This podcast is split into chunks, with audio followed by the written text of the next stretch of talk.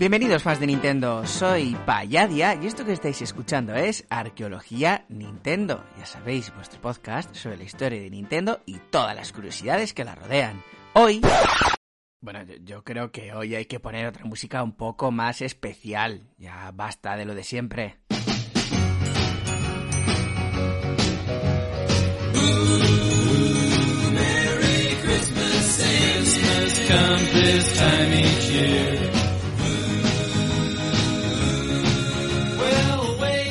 Feliz año nuevo, feliz 2021 a todos y a todas fans de Nintendo. Sentía la necesidad de, grabar este mensaje porque tengo varias cosas que deciros, varias cosas, bajo mi punto de vista, importantes. Esta canción que estamos escuchando ya es un poco más apropiada para estas fechas. Esta canción es Little Saint Nick de los Beach Boys que podéis estar pensando que la he puesto porque los Beach Boys es uno de mis grupos favoritos. Pues sí, la he puesto principalmente porque los Beach Boys es uno de mis grupos favoritos, aunque no conocía esta canción, ¿eh? Esta es una, especie como de villancico que sacaron en el 63. Pues eh, claro, es que al final los Beach Boys es típico grupo musical que los años 60 eran súper prolíficos y por mucho que te gusten es que es imposible conocer todos sus entresijos. Esta canción la, la conocí gracias a, a mi amigo Juan Ras de La Hora de los Marcianitos y de Cantabria Oculta, de, de esos dos podcasts. Y la verdad que me encanta y no puedo parar de escucharla desde que me la enseñó. Entonces podéis decir, ¿ha puesto esta canción porque quiere? Sí. ¿Tiene relación con Nintendo? También, no la canción, sino los Beach Boys, por muy increíble que parezca, aquí todo está hilado. Y es que existe la, la leyenda urbana, que yo creo que cada vez es menos leyenda y es, es más cierto, de que en el videojuego Earthbound o, o Mother 2, como se conocía en Japón, que a día de hoy es un juego de culto que salió en la, en la Super Nintendo y que bueno, también es conocido, no, no solo este juego, sino la saga completa, por, por introducir al personaje Ness el niño ese con gorra que, le gusta el béisbol y que es un personaje tan utilizado en, en los Smash Bros. Bueno, pues este juego incluía en su banda sonora samples de la mítica canción Deirdre de los Beach Boys. Ha habido muchísimos debates acerca de esto por si era, si era cierto, si no. El caso es que Hearthbone contiene muchísimos detallitos de este estilo porque también contiene samples pues de canciones, por ejemplo, de los, eh, de los Beatles o también de los Monty Python. Y es que esta historia parece ser que hay bastantes pruebas de que es cierta. También contribuye a ello el hecho de que en una entrevista los compositores de esta banda sonora, Keiichi Suzuki y el mítico Hirokazu Tanaka, confirmaron que entre sus grandes, eh, digamos, inspiraciones musicales estaban, por ejemplo, los Beatles y estaban también los Beach Boys. Hirokazu Tanaka, recordemos, el compositor de, bandas sonoras, pues, eh, como por ejemplo de Kid Icarus, de Metroid o de varios Fire Emblem. También es muy interesante destacar que este tipo de homenajes no son unidireccionales únicamente, es decir, existen muchos casos en los que videojuegos han hecho honor, homenaje o han utilizado música de grandes eh, bandas eh, de, la historia del rock y del pop. Bueno, pues también es bidireccional, es súper curioso lo que podemos leer, por ejemplo, en el libro de la historia de Nintendo, más de 125 años de entretenimiento, publicado por Usío Pérez, que en un momento del libro dice que el mismísimo Paul McCartney, el bajista y uno de los cantantes de, los Beatles, uno de los músicos más influyentes en la historia de, de la música, pues que en una gira por Japón dijo que él no quería ver el monte Fuji, que él lo que quería ver realmente era a Shigeru Miyamoto, que para él era un auténtico ídolo. Pero bueno, quería utilizar este programa no para comentaros esto, lo que pasa que al final, bueno, pues como este tipo de curiosidades ya sabéis que me encantan, pues, pues me gusta compartirlas con vosotros. Y para así, bueno, pues ya que os, ya que vais a escuchar este breve mensaje de unos 10 minutillos, todavía no lo, no lo he grabado, así que no sé cuánto durará, igual es más o igual es menos, eh, bueno, por lo menos, pues mira, pues esa cosilla que, que, que todos eh, sabemos y aprendemos, porque bueno, seguro que muchos lo sabíais, pero yo desde luego que lo desconocía por completo y documentándome un poco para este breve mensajito, pues eh, lo acabé mirando por internet.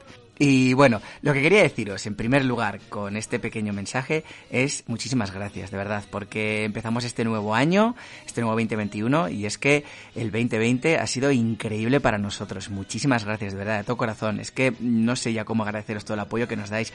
Tenemos unas cifras increíbles, tanto en iBox como en Spotify, pero bueno, más allá de las cifras, lo que realmente agradecemos es que nos escuchéis, todo el cariño que nos dais en los mensajes, en los me gustas, en Twitter, en las redes sociales, todo muchísimas gracias. Vamos a seguir dando caña.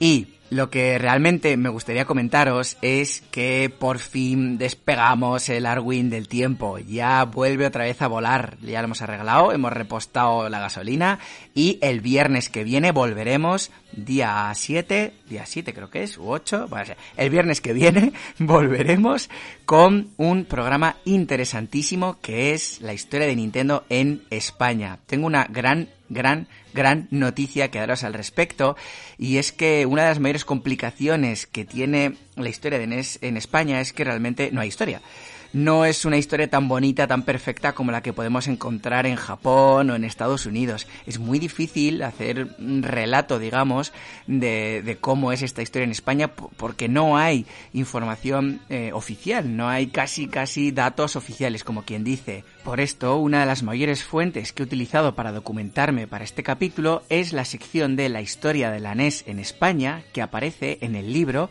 La historia de Nintendo volumen 3 de la edición, bueno, de la editorial Héroes de Papel.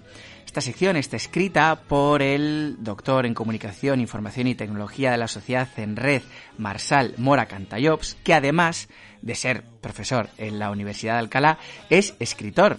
Contribuido a este capítulo y también pues escrito el libro de Rompecabezas también para esta misma editorial. Bueno, pues con todo esto vamos a tener el placer y el inmenso honor de contar con la contribución de Marsal Mora para nuestro capítulo.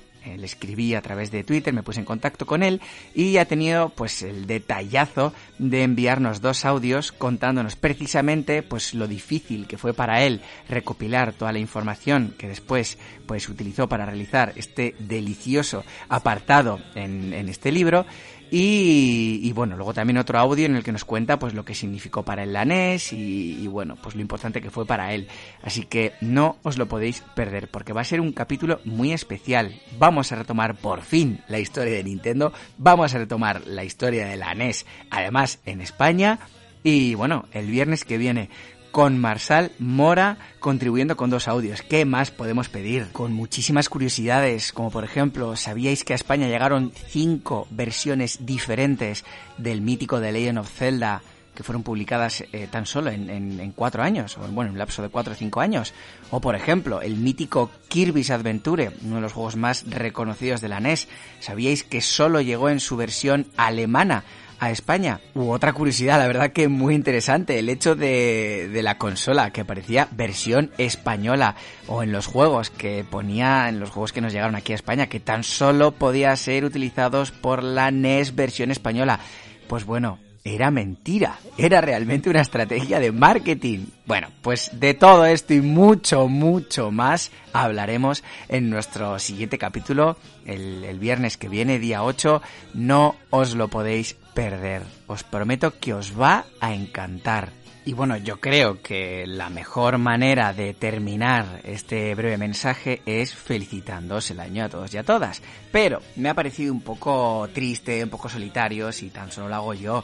Ya sabéis que a lo largo de todos estos capítulos no solo habéis escuchado mi voz en, en este podcast, sobre todo en los especiales habéis escuchado la voz de muchos amigos que se han animado a contribuir con sus audios. Bueno, pues como Arqueología Nintendo no solo soy yo sois todos vosotros y todas vosotras las que estáis y los que estáis escuchando esto, bueno, pues he tenido el descaro de pedir a varios amiguetes que ya habéis escuchado su voz a lo largo de estos capítulos, pues bueno, a que me ayuden a hacer un mensaje un poco más arropador y un poco más navideño y familiar para, para estos días. Así que, sin más dilación, soy Payadia de Arqueología Nintendo. Soy 14 del canal de Twitch 14 Videojuegos. Hola, soy Empepino86 de la Hora de los Marcianitos. Soy Axili de Consolegas. Les saluda Ishidori de Modo 7 Podcast. Hola, soy Gonzo del canal de Twitch Gonzo Retro. Soy Juan Tesalas del podcast Nat Moderada. Soy Itachi del canal de YouTube Profitachi. Soy Juanra de la Hora de los Marcianitos. Les habla Jeff de Astora de la Inditeca. Hola, soy Joe de El Escritorio de Joe. Aquí Parmerion de Parmerion Show en YouTube. Soy José del blog Press Star Cook. Aquí Mr. Trumpetman de Monterrey, México. Soy Javo de la Hora de los Marcianitos. Hola, soy Víctor de Juda en Twitter y soy el creador de Woden GP. Soy